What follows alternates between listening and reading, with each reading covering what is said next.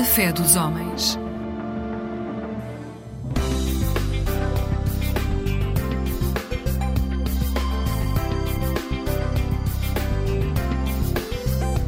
Eclésia Igreja Católica.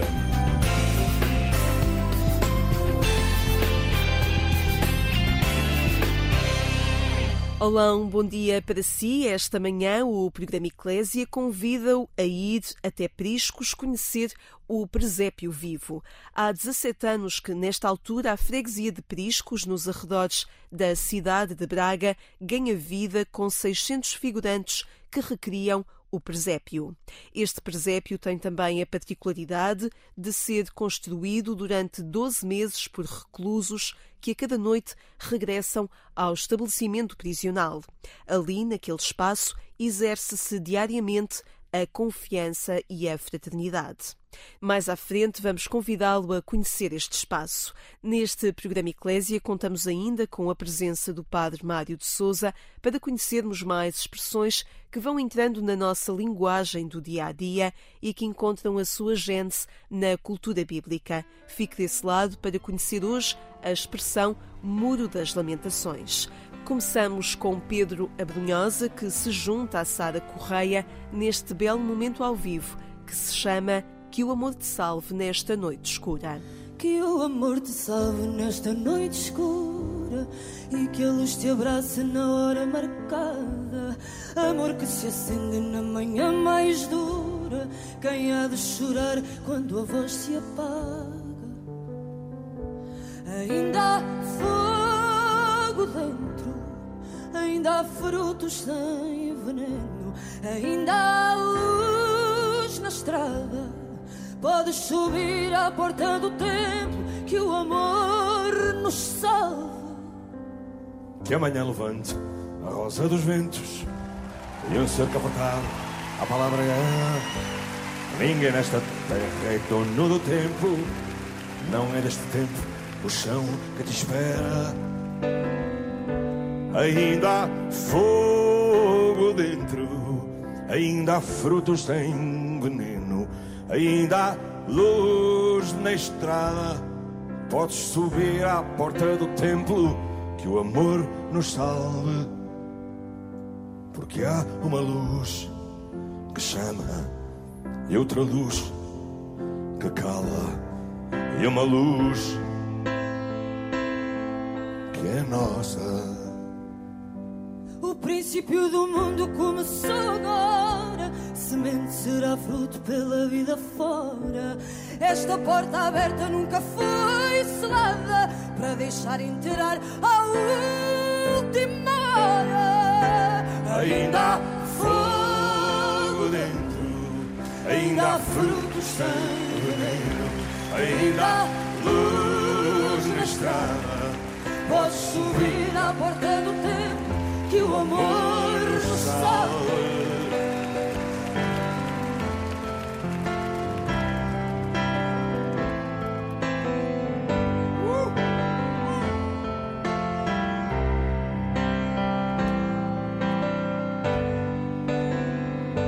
Ainda há fogo dentro, ainda frutos sem veneno, ainda luz na estrada. Podes subir à porta do templo que o amor nos salve. Podes subir à porta do templo que o amor nos salve e há uma luz que chama,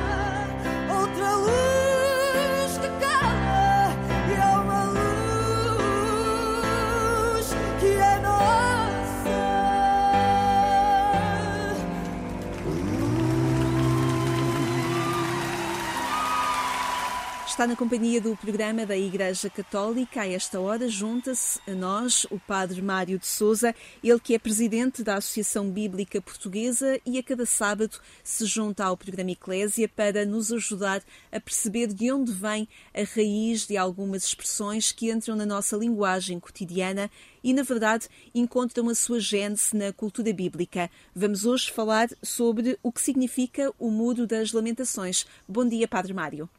Bom dia, bom dia. O Muro das Lamentações, pois é, de facto, algo que todos nós conhecemos, mas uh, a expressão também ocorre na nossa forma de falar, dizer, ah, uh, fez disso o Muro das Lamentações, por exemplo. O que é o Muro das Lamentações? O Muro das Lamentações é o que resta do Templo de Jerusalém. O Templo de Jerusalém, que era o lugar, era e é o lugar mais santo uh, para um judeu, porque nele se conservava a Arca da Aliança se acreditava que de facto ali Deus marcava a sua presença, era ali que se ofereciam os sacrifícios, era ali que se adorava o Senhor. No ano 70 uh, eh, é completamente hum, destruído pelo, pelos romanos. É? Portanto, fica tudo devastado. Jesus já o tinha perdido, não ficará pedra sobre pedra. E isto, naturalmente, foi um desgosto imenso para os israelitas até hoje. O que é que restou? Pouca coisa.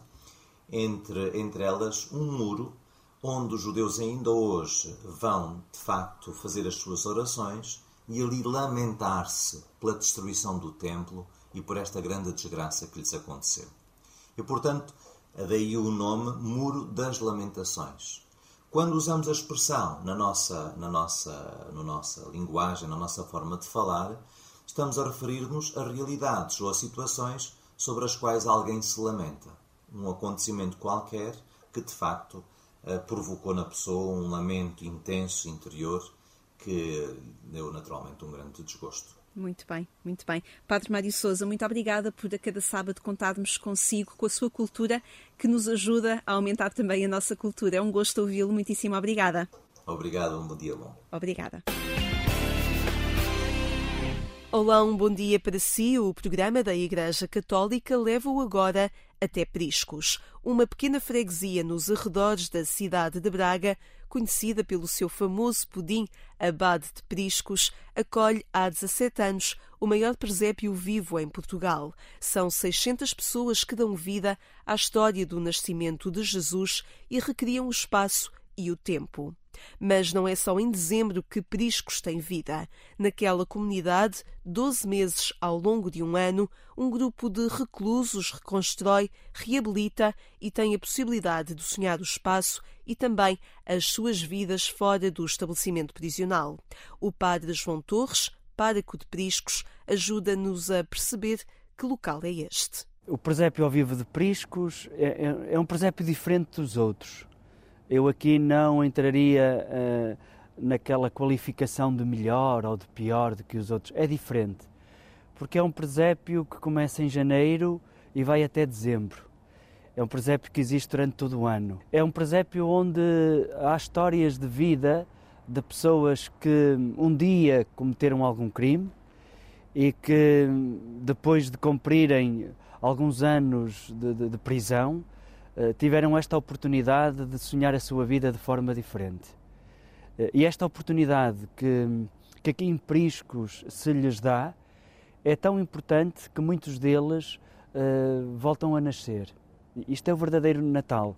Jesus nasce para nos ajudar a nascer para a vida uns dos outros. E não apenas em dezembro, nasce Sim. em fevereiro, nasce em março, nasce Sim, em junho. Aqueles sentimentos bons que nós temos na altura do Natal, que acho que nos tornamos melhores pessoas, a ideia era que eh, esse sentimento existisse durante todo o ano. Esta fraternidade uns com os outros, o não estarmos sempre a olhar para o outro e a julgá-lo por alguma coisa menos boa que ele fez.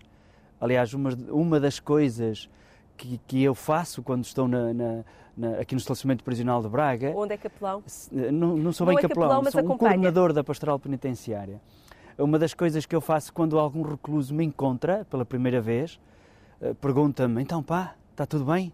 Eh, está. Entretanto, alguém que já me conhece diz-me: então Padre João. E a outra pessoa diz: Ui, tu és padre e estás preso? E eu geralmente digo: sim, eu, eu estou preso. Uh, e só há uma diferença entre a minha história e a tua. E a pessoa fica a pensar, no, no digamos, o que é que será. Uh, e, e, não consegue descobrir. Diz várias coisas, não consegue descobrir, até que eu lhe digo: Olha, sabes, tu fostes descoberto, estás preso. E eu ainda não fui descoberto, ainda estou em liberdade. Ou seja, todos nós temos coisas menos boas na nossa vida. E que se cada um de nós, quando já sabe as coisas do outro, se olhasse para as coisas que ele fez e que ninguém sabe, se calhar nós éramos mais humanos uns com os outros. Nós temos defeitos, todos nós. E aqui, em Priscos, o grande exercício de fraternidade que se faz é esse.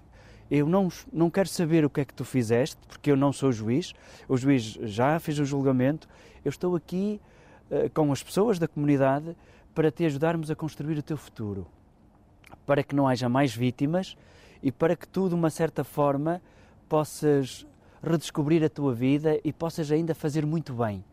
Por isso é que este presépio é diferente. Uh, é um presépio uh, onde os pastores de Belém estão todos os dias a dizer: uh, Hoje nasceu-vos um Salvador. E aqui pode ser um lugar de salvação para muitas pessoas que vêm da prisão aqui a reconstruir a sua vida e, e mudarem. É, é, é esse é o grande objetivo, objetivo deste presépio nestes 12 meses em cada ano, uh, os reclusos vão passando por aqui, vão, estando, vão ganhando aqui uma rotina na sua vida. Um, mas há uma comunidade aqui também que vai falando. Sim, nós temos um instrutor, o Sr. Francisco, que os acompanha, que os ensina. Temos depois o, o, o Sr. António, que é o chefe de campo, que vai distribuindo trabalho.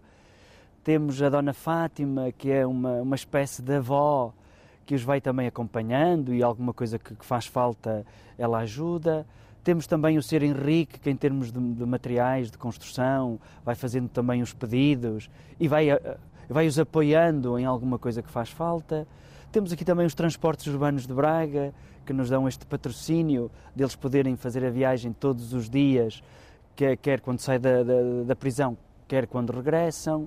Temos também. Eh, Porque a rotina deles é passarem aqui o dia, mas regressarem à prisão para passar a noite. Sim, temos a Dona Fernanda, do Café Central, que, que, que, faz as refeições, onde eles estão com outras pessoas que diariamente lá costumam almoçar, uh, onde as pessoas já viram isto como uma normalidade, uh, já não olham para estas pessoas, olha, está ali um criminoso, está ali alguém perigoso, mas não, já olham para elas como pessoas, porque esse é o grande desafio também deste espaço, é que essas pessoas sejam olhadas como pessoas e tem todos estes rostos que os vão acompanhando, que lhes vão dando conselhos. Quando eles estão mais embaixo, a gente vai-lhes dando uma palavra amiga. Eh, e isto são coisas que quem nos ouve e quem nos vê, eh, tenta imaginar o que era você na sua casa acolher uma pessoa que cometeu um crime. Você tinha lá um jardim em casa e esta pessoa durante um mês ia cuidar do seu jardim. Como é que você acolhia esta pessoa?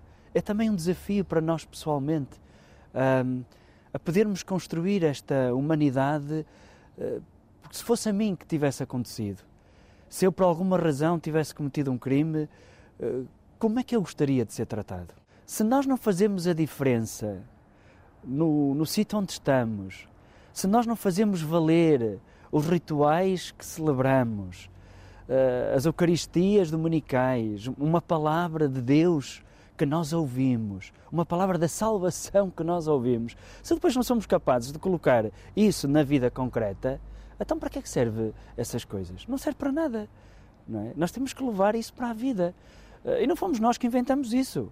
Jesus era, era excelente nessa forma de encontro, de estar com as pessoas. E se alguma coisa uh, ainda hoje se celebra e se fala de Jesus, é porque esta forma, eu direi, como Amália Rodrigues dizia, estranha de estar na vida, estranha mas bela ao mesmo tempo, porque as pessoas, quando fazem esta experiência, tornam-se melhores pessoas. O encontro com o frágil, com alguém que não está no mesmo patamar que nós, porque foi assim que em sociedade fomos construindo, fomos construindo estas ideias, categorias. estas categorias, humaniza-nos.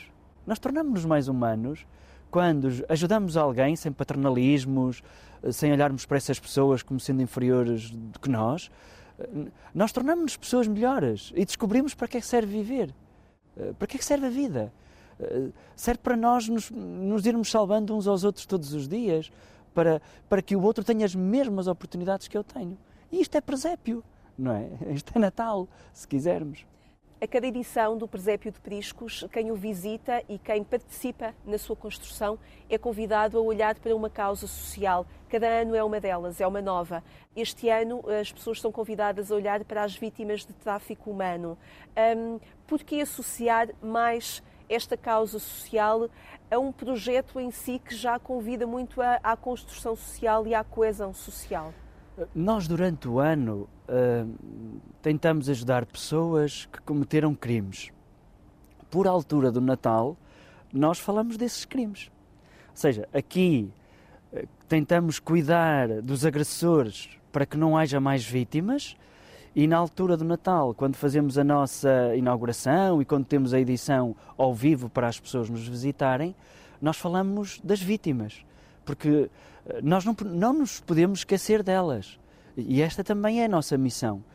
Nós temos que cuidar dos agressores no sentido de que eles voltem à sociedade melhores do que entraram na prisão e não piores, mas também temos que falar alguém sofreu, alguém de uma certa forma foi vítima destas atrocidades que, que, que, nós, os seres humanos, somos capazes de cometer uns com os outros. E, e daí uh, o lançarmos estas causas. Uh, este ano, o tráfico de seres humanos, que está muito atual no nosso país. Uh, nós não podemos assobiar para o lado. Também não podemos querer que seja o Estado a fazer tudo. Estas pessoas que muitas vezes são vítimas destas atrocidades vivem numa comunidade o que é que as pessoas da comunidade fazem eh, quando veem estas atrocidades? Eh, se calhar eu podia fazer mais. Podia denunciar, porque nós não vamos ter um polícia em cada esquina, em cada rua. E, era importante que cada um de nós assumisse também essa missão. Não uh, de estarmos a, a controlar as pessoas, mas sermos vigilantes uns com os outros. Digamos, alguém na rua está a ser agredido eu posso simplesmente passar e, e dizer a mim próprio isto não é nada comigo. Mas posso dizer, não, isto é comigo, eu não posso ver estas coisas. Não posso tolerar que isto aconteça na minha aldeia, no meu bairro, na minha rua.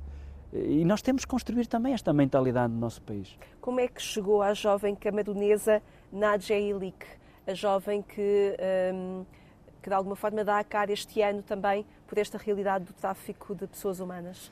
Nós contactamos os organismos governamentais associados a estas causas, uma outra associação também uh, associada a esta temática, e, não havia, digamos, um rosto. Que é sempre difícil que alguém queira também dar eh, a cara por estas coisas.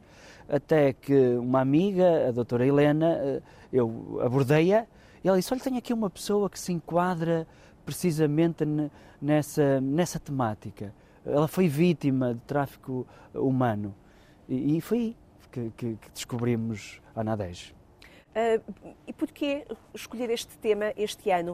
Uh, porque há muitos. Uh, é uma, uma proposta de um grupo de pessoas com quem se aconselha, o Padre João. como é que chega a estes Sim, temas? Sim, vou vendo algumas opiniões, vou vendo as notícias nacionais, Estamos eh, quase em época de eleições e esta temática dos imigrantes, ela vai estar muito, digamos, na atualidade. Se eles devem vir para o nosso país ou não devem, em que condições devem vir, que acolhimento lhes, que acolhimento damos, lhes damos, como é que eles são tratados. Que cidadania podem Sim. desenvolver no nosso país. E, e parece-me que é muito atual, não é? Porque nós podemos criar no nosso país uh, coisas menos boas, que é não querermos acolher estas pessoas e começarmos a ser, a ser xenéfobos, uh, termos assim reações uh, que não se caracterizam, acho eu, com o ser português. Uh, nós temos realmente pessoas no nosso país que são racistas, mas eu acho que nós, os portugueses, em termos gerais, nós não somos racistas. Temos racistas portugueses na, na convivência, sociedade. na sociedade mas, mas nós não somos racistas. E, e, e quem não é racista tem que dizer: nós não o podemos ser. O que seria dos portugueses se por esse mundo fora, onde foram acolhidos em tantos sítios, tivessem sido vítimas também de racismo? E o objetivo não é que a Nadja continue com o rótulo de vítima, é que ela possa desenvolver a sua cidadania neste país que a acolheu. Que construa a sua vida, que volte a sonhar, que volte a ter as oportunidades no nosso país que não teve nos Camarões, não teve na Argélia e não teve na Líbia. E que aqui possa ter, ser tratada com a dignidade que merece.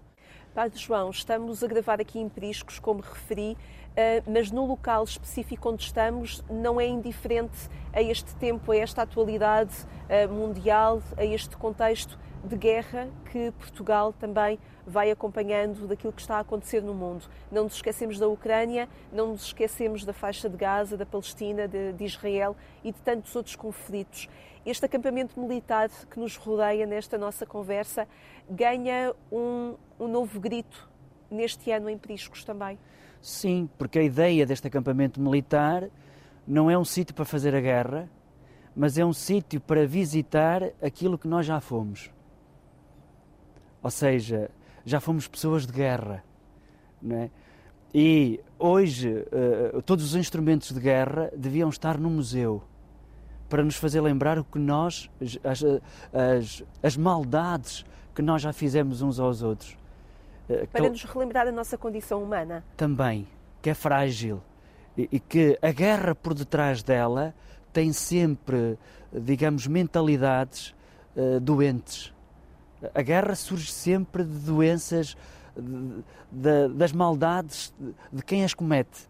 Claro que depois temos que nos defender, não é? Mas às vezes a defesa também não deixa de não ser uma doença, porque eh, quando há hum, guerrilha eh, eh, não há regras e, e cometemos coisas horríveis que depois de as cometermos é que vamos ver o que fizemos. Aliás, eu muitas vezes na prisão, quando estou a conversar com os reclusos, um recluso que matou uma pessoa, por exemplo, eu entro, sento-me, faço silêncio e pergunto-lhe: e então, queres-me dizer alguma coisa? E fico calado. E a pessoa fala, fala, fala e quase no fim diz: como é que eu fui, como é que eu fui capaz de fazer aquilo? Onde é que eu tinha a minha cabeça? E a guerra é isto. Como é que nós fomos capazes de fazer isto? Onde é que nós tínhamos a nossa cabeça? Este acampamento militar é para não nos fazer perder de vista isso. Nós somos capazes das coisas mais belas, mas também somos capazes das coisas mais horríveis. Todos nós. Dentro de nós há um monstro adormecido, que às vezes ele lá em casa acorda ou no nosso trabalho acorda. E aqui este acampamento militar quer nos ajudar precisamente a isso. Fazer dos instrumentos de guerra um, um museu, um lugar de, de visita para não nos esquecermos que nós somos capazes de, de coisas monstruosas. A inauguração é amanhã, a partir das 11 até ao dia 14 de janeiro. No horário disponibilizado, pode entrar na história do nascimento de Jesus e retroceder ao tempo dos romanos, entrar na Gruta da Natividade, numa sinagoga ou nas catacumbas. 600 figurantes e o trabalho de uma comunidade ao longo de todo o ano esperam por si em Priscos, nos arredores da cidade de Braga. Regressamos nesta manhã à música, agora com o grupo Figo Maduro, The Lord Bless You and Keep You.